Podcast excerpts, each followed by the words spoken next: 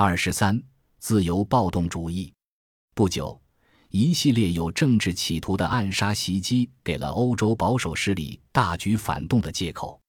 一八一九年三月二十三日，一位学生运动家在德国曼海姆谋杀了保守派诗人、记者奥古斯特·冯·科策比。几周后，又有人试图刺杀拿骚总统卡尔·冯·伊贝尔。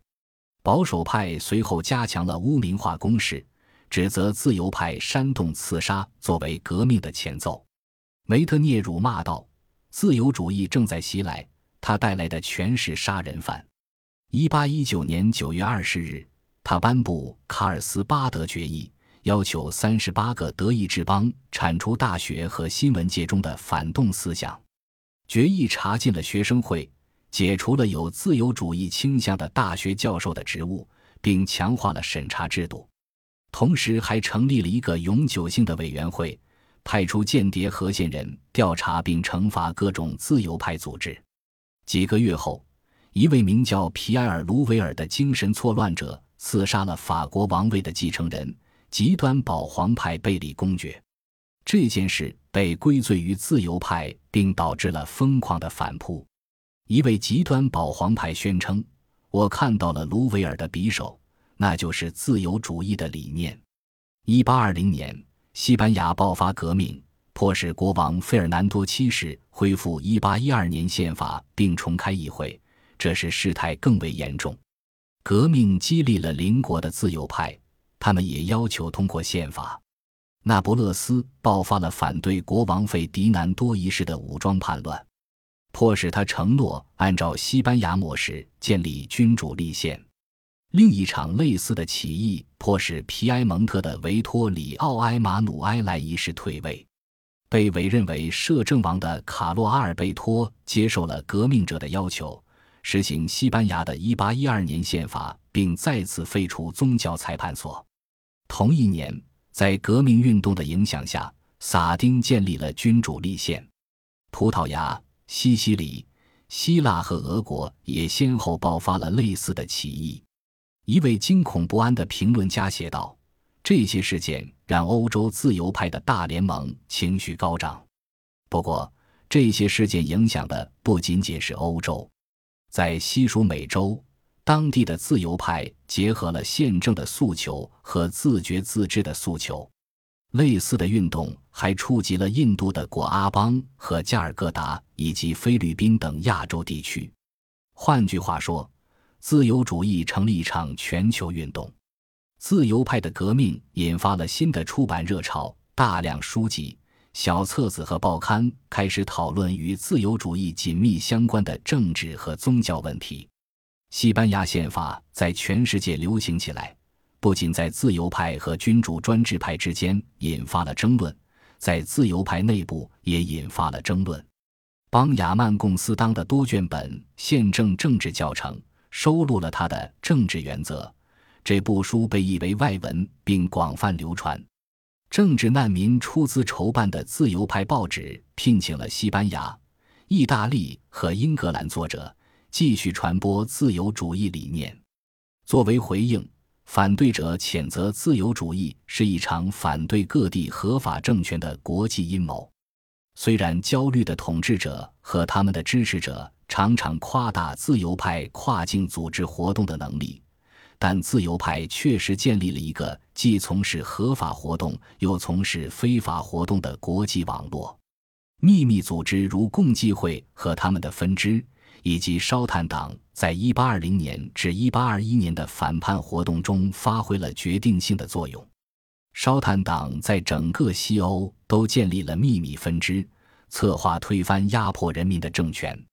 著名的西班牙自由派。埃瓦里斯托·圣米格尔后来回忆说：“共济会的会所成了自由派密谋的基地，反对者则把所有的自由派、启蒙思想家、雅各宾派、共济会和烧炭党混同在一起，斥责他们是阴谋煽动革命和无政府状态的危险的反动分子和无神论者。有些自由派确实是在策划暴动。”但并不是所有自由派都是如此。巴黎是自由派网络的一个中心，其最重要的领袖之一是拉法耶特侯爵，他自己就支持秘密结社的烧炭党，并时常夸耀说，各地的起义是一场范围广大且在不断扩散的自由主义运动的一部分。运动始于美国独立战争，现在的领导地位已经转到法国。正是在这个语境下，他欣喜地致信托马斯·杰斐逊。法国很荣耀地成为自由主义的政治总部。法国的论战引起了很多人的注意。人们似乎有一种自发而普世的想法，那就是自由主义在欧洲其他地方的胜利能否得到巩固，都取决于法国的解放。尽管自由派竭尽所能，但国际自由运动并没能延续下去。俄国、奥地利和普鲁士在1820年11月签署条约。宣告自己有权以镇压革命之名军事干涉他国。不久，奥地利军队就镇压了那不勒斯和皮埃蒙特的革命，迫使更多的意大利人流亡海外。两年后，在国会自由派的强烈抗议声中，极端保皇派执掌的法国政府派兵攻入西班牙，恢复了费尔南多七世的专制统治。费尔南多再一次解散议会，废除议会通过的法律，囚禁大量自由派人士，并恢复宗教裁判所。法国入侵西班牙的消息引发了里斯本的政变，导致了葡萄牙的君主专制复辟。但是反革命分子并不能完全镇压自由运动，英格兰成了许多政治难民最青睐的目的地。并成为欧洲自由主义网络的另一个中心。大部分知名的西班牙自由派人士在运动被镇压后，于1823年逃到这里。面对涌来的政治难民，英格兰的保守派越来越害怕革命的风潮会跨过英吉利海峡。《晨报纪事》的一位作者早在182年就谴责了蹂躏欧洲的自由主义流感，称其是一场道德瘟疫。题为《论自由主义》的文章，斥责所谓普世的自由主义正在各地传播困惑与混乱。文章写道：“法国是自由主义的源头，法国大革命创造了现在传向欧洲其他地方的那些邪恶而危险的理念。由于法国的关系，自由一词不再指代心胸宽广、具有慷慨情操的人。”而是指代那些政治理念与欧洲大部分执政政府相反的人。英格兰保守派继续使用法语拼写，以表明自由主义的理念是外来的革命术语。他们讥讽这个新词是来自欧洲大陆的术语，并指责自由派用冠冕堂皇的词语来欺骗人民。通过这种欺骗，自由派制造了巴别塔一般的重大混淆。使人民无法辨别是非。保守派说，自由派实际上既不高尚也不慷慨，而是自私和放荡的。他们最关心的是使自己的激情得到无限的满足，并且拒绝任何形式的克制。一位英国作家写道：“自由主义恰恰是慷慨的对立面，它不过是雅各宾主义的另一种提法，是在有意制造混淆和混乱。”另一位作家则宣称，自由主义就是撒旦的理念。这些刻薄的评价忽视了一点，即自由派支持的是一整套政治、经济和宗教理念。自由派对很多问题有争论，比如选举的范围应该有多广，赞成君主立宪还是共和政体，是否应当组织暴动等。批评者贬损其为人民的自由主义鸡尾酒。十九世纪二十年代才崭露头角的约翰·斯图尔特·密尔观察到，法式自由派包括了各式各样的政治理念，既有温和派，也有激进派。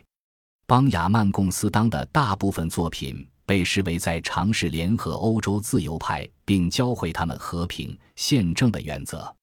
他孜孜不倦地传播自由理念，并致力于帮助自由派人士赢得选举，担任公职。他刊印了大量书籍、小册子和文章，并在国会内外发表了无数次演说。他最重要的著作之一的副标题《宪政政治教程》就可以说明这一点。这部书于1818年至1820年出版，很快就被译为西班牙文和意大利文，并多次再版，读者远至墨西哥和阿根廷。贡斯当还努力发展自由派胜选所需的关系网，因此他在担任议员期间一直被警察监视。反革命宣传家路易德·伯纳尔德称，贡斯当是自由党的唱诗班指挥，但是贡斯当联合自由派支持某些既定原则和法律策略的努力，从来也不是很成功。在他的晚年，他伤心地抱怨自由派同事没有听从他的意见，他疲于不断重复自己的理念。自由派在反对旧制度这一点上是团结的。但在许多其他问题上存在争议。早期的自由主义既不是铁板一块，也不是一成不变的。到了1824年，随着自由革命的失败，欧洲各地的自由派开始转入守势。在法国，右派自1820年后就占据了立法机构的多数席位。1824年2月进行新的选举时。他们在议会的四百三十席中只丢掉了十九席，一些知名的自由派人士被迫关停自己的报刊并流亡海外，很多人转入地下开始秘密结社。拉法耶特就参加了这样的组织，但邦雅曼公司当没有参加。最终，拉法耶特启程前往美国，希望能够为法国的自由事业造势。他的旅程使大量出版物将他形容为两个世界的英雄，并把美国形容为拥有真正伟大和自由制度的国家。但是他的敌人也在重复同样的说辞：自由派是相信无神论的无政府主义者，他们在四处作乱。教皇诏书、耶稣基督的教会也支持这类指控，谴责了一致反对上帝和耶稣的。邪恶之众，德意志自由派认为天主教并不是唯一的问题，新教正统派也是一个障碍。在十九世纪二十年代的革命后，反动的政治势力加强了与新教教会的合作，将自己称为正统，以抗衡自由的政治或者宗教原则的传播。其中一个例子是柏林大学的神学教授，新正统派刊物《新教教会报》。主编埃内斯特·威廉·亨斯滕贝格，亨斯滕贝格成为重振普鲁士政教联盟的大战略家。他的目标是将自由主义神学从新教教会中赶出去，并根除一切反对国王意志的势力。他写道：“我们的政治就是无条件服从上帝赐予的秩序。”他的报纸反复谴责自由主义是舶来品，如果允许自由主义传播，就会造成无神论和无政府状态。服从上帝意味着服从世俗的主人。德意志其他地方也是如此。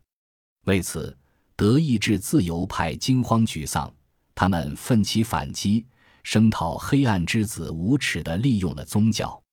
这种严重的两极分化。促使普鲁士哲学教授威廉·特劳戈特克鲁格于1823年撰写了第一部自由主义史。克鲁格生于普鲁士的拉迪斯，他接替伊曼努尔·康德担任科尼斯堡大学的逻辑和形而上学教授一职，后来又在莱比锡讲授哲学，并成为知名的公众人物。克鲁格的《自由主义的历史图景》正面回击了反动派的理论。他赋予了自由主义无懈可击的基督教和德国特质。克鲁格声称，上帝亲手创造了自由主义，做法就是在所有人的心中植入对自由的向往。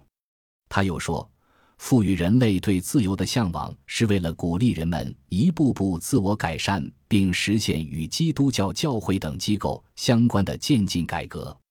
按照克鲁格的说法。最重要的自由是思想自由。他的这部历史回顾了对自由的热爱是如何从上帝传到古希腊人那里，进而又传到早期的教会领袖那里。他们在总体思想上都是自由的，但是由于他们进行了批判性思维，因此遭到建制派权威的激烈反抗。德意志在克鲁格撰写的历史中扮演了重要角色。创造宗教自由主义的正是德意志的新教改革者马丁·路德。他写道：“宗教自由主义对上帝所期望实现的人类制度改善十分重要。新教将基督教徒从盲从的奴役中解放出来，并鼓励人们进行批判性思维，这对进步非常重要。然而，不幸的是。”宗教改革导致了自由与非自由原则之间的斗争，有些人依旧坚持那些过时的宗教教条。克鲁格继续解释道：“政治自由主义源自英格兰的辉格党人，托利党人笃信君主的神圣权利，但辉格党人推断出主权来自人民。自由主义从英格兰传播到北美殖民地，在那里生根发芽，又传到了法国。”在那里变得激进。现在，一场自由主义和反自由主义的大战正在欧洲展开。但是，克鲁格的结论是，自由主义的前进势头是势不可当的。这是上帝的旨意。克鲁格的自由主义很明显是在反驳所谓的神圣同盟的伪饰。反动不是神圣的，自由主义才是神圣的。但是，克鲁格也告诫自由派。不要受到激进主义的诱惑而去鼓动革命，他说：“只有少数蠢才才会拥护极端自由主义并极尽夸张之事，不需要这样。未来属于渐进和周全的自由主义。”